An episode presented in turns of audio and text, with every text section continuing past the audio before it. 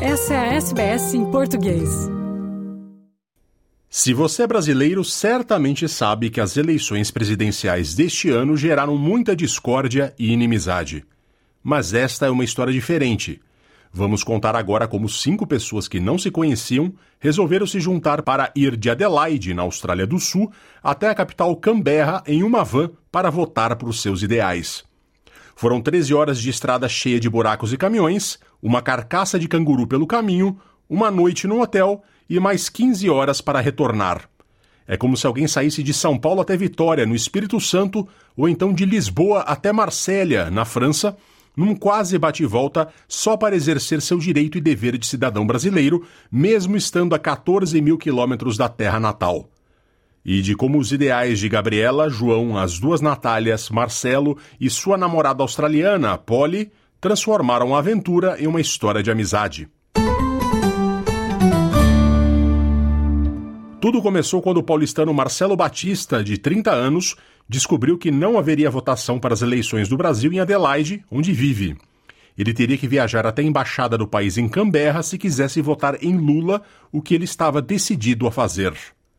Marcelo, que era engenheiro no Brasil e na Austrália se divide como gerente de contabilidade e massoterapeuta, resolveu postar no Facebook, numa página de brasileiros em Adelaide, que estaria colocando sua Nissan Elgrand, de oito lugares, à disposição para quem com ele compartilhasse dos ideais e quisesse dividir o volante até Canberra para votar.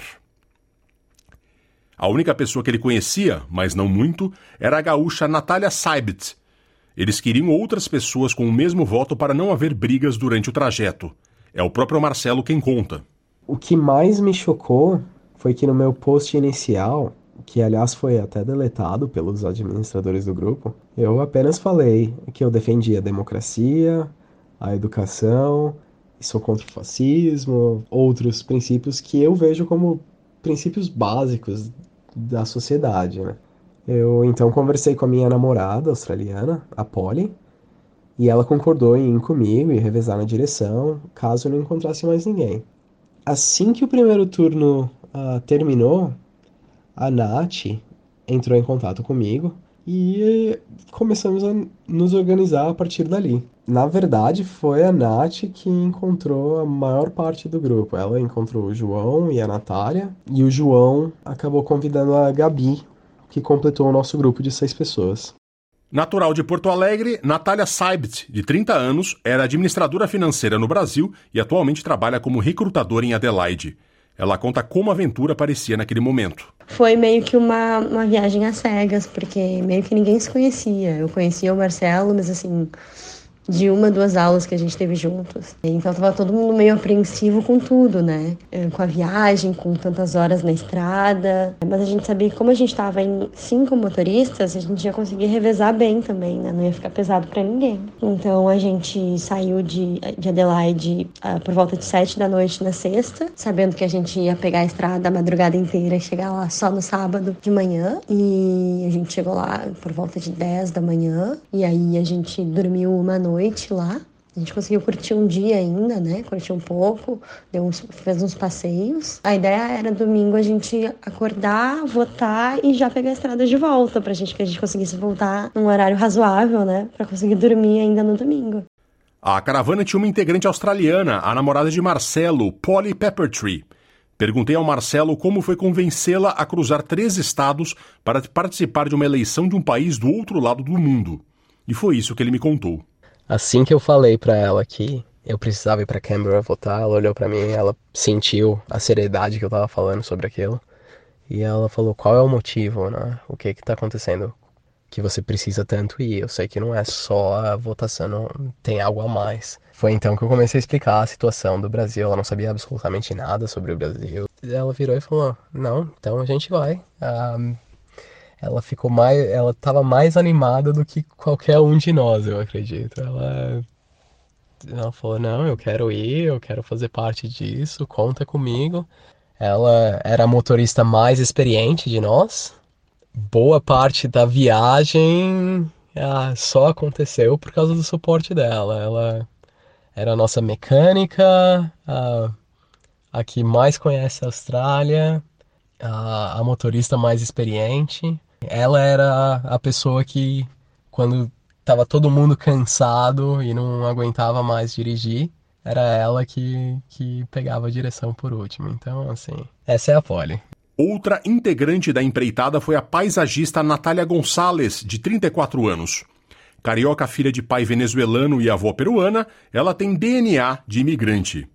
Perguntei para a Natália como foi quebrar o gelo ao entrar numa van por 13 horas e compartilhar quarto com pessoas que ela ou não conhecia ou mal conhecia. Eu não sei se eu tenho a resposta certa, né? Foi acontecendo. Mas eu encontrei um, um, amigo australiano lá em Canberra e ele ficou, inclusive os amigos aqui, ficaram todos muito espantados. Como assim? Você não conhece ninguém? Quando viu a gente, né, lá em Canberra, ele falou: Nossa, mas eu achei que vocês eram amigos. E é, o brasileiro tem essa facilidade de se enturmar rapidamente. E uma das ferramentas que eu acho que o brasileiro usa muito é a música.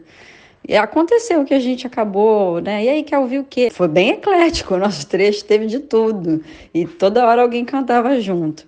A gente cantou muito na volta, porque foi toda ela à luz do dia, então, né, na ida, a gente ainda teve trechos que a gente ia revezando, toda hora tinha alguém dormindo. Ao vivo, eu e Natália, inclusive, a gente estava parecendo duas malucas, de tanto que a gente cantava e dançava. Outra coisa que eu acho que ajudou a quebrar o gelo foi o interesse genuíno de cada um de escutar um pouco da história do outro, né? Sempre tinha alguém que estava contando um pouco para o outro. Mas a gente se enturmou muito, né? Principalmente por ter depois dividido o quarto no, no hotel, jogado jogo à noite, a gente jogou jogo, foi muito divertido, foi muita risada, a gente riu bastante. João Pontalti é o outro homem integrante da caravana. Jornalista no Brasil, foi para a Austrália para aprender inglês e no país acabou montando uma agência de intercâmbio. Ele conta sobre a tensão de dirigir de madrugada em uma estrada esburacada e cheia de caminhões e havia um canguru no meio do caminho. No caminho, realmente, uh, teve uma hora que eu, que eu tava dirigindo também, e aí tinham dois cangurus, e aí paramos, aí ficamos esperando eles saírem, porque canguru é surreal, né? Canguru suicida. Só que acontece, a estrada tava muito ruim, eu acho que é por conta das chuvas, eu não sei, mas tinham muitos buracos. E aí, quando você tá dirigindo, do outro lado, né, do lado oposto, tá vindo também carros, caminhões e tudo mais. E aí, toda vez que vinha um caminhão, e a gente estava dirigindo à noite, ele cegava quem estava dirigindo por conta do farol. Eles não diminuíam a luz, só a gente diminuía. Eles cegavam a gente por uns dois, três segundos. E era isso, e você vai. Então, você não tá enxergando nada, mas você tá indo para frente. Em uma dessas desses apagões assim, a gente achou que tinha um buraco, e aí era o Marcelo que estava dirigindo nessa hora. E aí passou um caminhão basicamente iluminou ali e aí cegou todo mundo, né, obviamente. E aí a gente sentiu um barulhão assim, aí deu, a Ava deu um pulo e a Polly gritou. Mas ela, ai, canguru, alguma coisa assim. E aí a gente achou que tinha atropelado um canguru, mas não era um canguru vivo, era um canguru morto já. Polly, o Marcelo e a, e a Natália desceram para dar uma olhada. A hora que eles abriram a porta da van, o cheiro de, de carniça mesmo, de bicho morto, foi surreal. Entrou na van inteira, a gente quase passou mal, quase vomitou, todo mundo já tampou o nariz no, no mesmo, na mesma hora. Porque era um cheiro muito ruim, cara. Muito ruim, assim. Absurdo, absurdo, absurdo. Só que esse cheiro ele ficou com a gente no rolê inteiro. Porque mesmo, tipo, lavando a van depois quando a gente chegou no hotel, cara, não, não saiu cheiro de jeito nenhum. Então foi tenso essa parte do, do canguru. Gabriela Carvalho foi a última a entrar na caravana. Paulista de São Caetano, é formada em arquitetura no Brasil e massoterapeuta na Austrália. Ela conta a emoção que sentiu no ápice da viagem durante a votação na Embaixada Brasileira em Canberra. Sério, valeu muito a pena, foi muito tranquila a viagem, a gente se deu super bem. E essa, aquela sensação, aquela emoção depois de votar, nossa, eu me emocionei, eu segurei o choro em alguns momentos, porque é uma sensação de, de dever cumprido, sabe? Uma sensação de, de fiz a minha parte, eu fiz o que eu acredito ser o melhor, né? Não, eu sempre falo que eu não sou dona da verdade absoluta, mas eu, eu fiz o que eu acreditava ser o melhor para o meu país. João Pontalti endossa o sentimento de emoção coletivo depois de votar, relatado por Gabriela e que estar ali naquele contexto foi uma explosão de afeto entre os integrantes da caravana. Quando a gente chegou lá, a gente estava muito feliz, muito eufórico.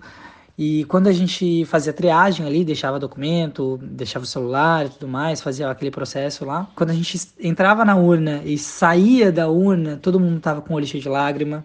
Muito emocionado. O, sen o sentimento, né, a sensação de, é, de fazer parte. Eu vim aqui exercer a minha cidadania, eu vim aqui pelo meu país, eu vim aqui pela minha família, pelo que eu acredito, pela vontade de mudança que a gente tem, né, pela necessidade que a gente tem de mudar essa situação, esse cenário do Brasil. E então pra gente foi muito emocionante. Muito emocionante mesmo. Todo mundo saiu tremendo, todo mundo saiu com o olho cheio de lágrima. A gente se abraçava e tirava foto. Foi muito, muito importante. Natália Gonçalves reflete sobre como a improvável viagem relacionada a problemas do Brasil serviu para unir afetos do outro lado do mundo. Desde o princípio, a gente se organizou com o mesmo ideal, sabendo que a gente estava indo votar para o mesmo lado mas pessoas muito diferentes, com trajetórias né, muito diferentes, com vindo de lados diferentes do Brasil, mas também com histórias diferentes. Isso tornou também muito interessante. Eu acho que um dos maiores presentes da viagem não foi a gente ter conseguido ver o quanto foi importante, nosso voto fez diferença, né, por aquilo que eu falei de ter sido tão apertado, mas pessoalmente para mim foi ter conhecido pessoas diferentes que eu tenho certeza que, que eu vou ter o, privilégio de conviver daqui para frente e que talvez não, conhece, não conheceria. Então preciso de uma viagem para ir fortalecer os laços. Natália Seibert afirma que nunca foi muito politizada, o que mudou desde que chegou na Austrália. E entende que seu voto foi influenciado pela vida que leva e vê em Down Under. Eu sou uma pessoa que antes de vir para a Austrália, eu não ligava muito para política. Era uma coisa que tanto faz. Eu tinha aquele pensamento de, ah, nada vai mudar mesmo e pronto. Eu não vim para a Austrália por conta de não estar satisfeita com questões políticas, era o que eu achava. O que mais me incomodava era a questão da segurança, mas eu não conseguia associar uma coisa a outra, né, de que tudo tá ligado com política.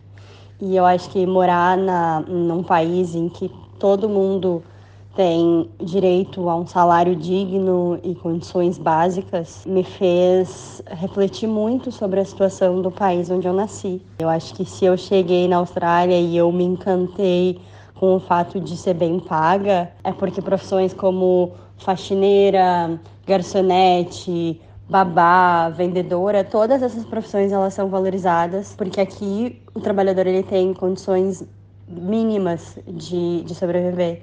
E eu acho que isso faz toda a diferença. A partir do momento que eu comecei a me dar conta de que tudo tá ligado, de que se as pessoas têm condições mínimas de sobrevivência para fazer as coisas, para comprar as coisas que elas precisam, para não faltar comida em casa e etc, elas não precisam ir para rua para roubar, para para aumentar a criminalidade, enfim. Eu consegui enxergar que está tudo ligado, que é o que faz da Austrália um país seguro, um país em que a gente quase não ouve falar de roubos, de assaltos. Eu comecei a me dar conta de que se as pessoas não se importarem com isso, as coisas delas não vão mudar.